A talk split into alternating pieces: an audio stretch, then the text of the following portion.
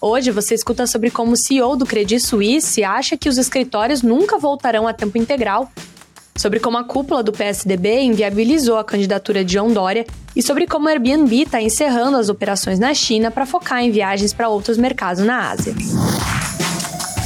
Esse é o Ouvir na Bloomberg.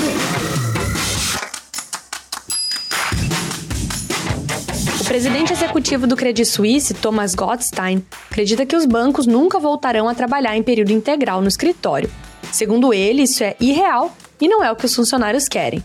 Os comentários feitos durante o Fórum Econômico Mundial de Davos se somam ao coro crescente na Europa que apoia políticas de trabalho flexíveis à medida que os credores buscam atrair e reter talentos, também está em forte contraste com o tom mais rígido adotado por alguns colegas dos Estados Unidos, que geralmente estão menos dispostos a se alinhar às demandas da sua força de trabalho.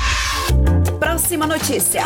O colapso da candidatura presidencial de João Dória, do PSDB, tem alguns ingredientes de romance: traição, ressentimento, vingança e interesse.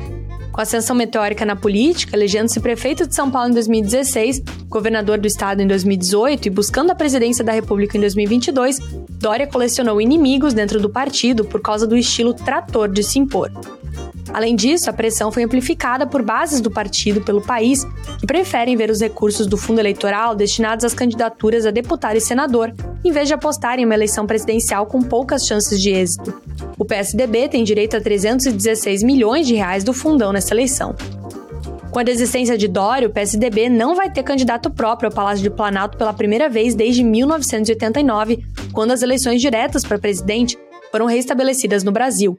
Trata-se do maior viés de baixa vivido pelo partido desde a sua fundação no final dos anos 80. E tem mais. O Airbnb está encerrando as suas operações na China, optando por se concentrar no turismo que sai do país, à medida que a potência asiática continua sua abordagem agressiva para conter o avanço da Covid-19. A empresa, com sede em São Francisco, nos Estados Unidos, vai deixar de oferecer casas e experiências de aluguel no país asiático nesse verão, de acordo com uma pessoa familiarizada ao assunto que contou à Bloomberg News mas ainda manterá uma presença na China com um escritório em Pequim, já que a empresa espera que o turismo de saída do país melhore quando as restrições afrouxarem.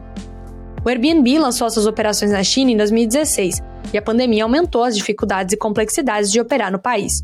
Como os aluguéis na China representam apenas 1% da receita do Airbnb, a empresa vê a oportunidade maior no turismo de saída da China, em particular viagens na região da Ásia-Pacífico. Essas foram algumas das notícias que estão lá no site da Bloomberg Linha Brasil.